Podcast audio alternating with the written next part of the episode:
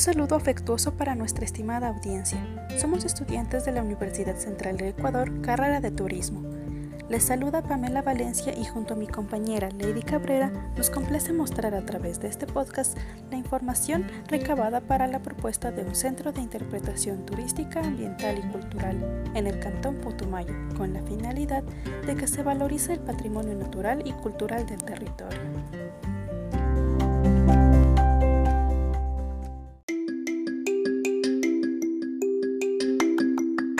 La difusión de este proyecto y sus contenidos interpretativos serán presentados en un único episodio, en el cual se abordarán temas como las herramientas de difusión sobre el desarrollo de esta propuesta, los recursos económicos estimados para llevarla a cabo, las técnicas de atención al cliente y calidad en el servicio, y recomendaciones para una correcta gestión del centro de interpretación por parte de los actores de turismo del cantón.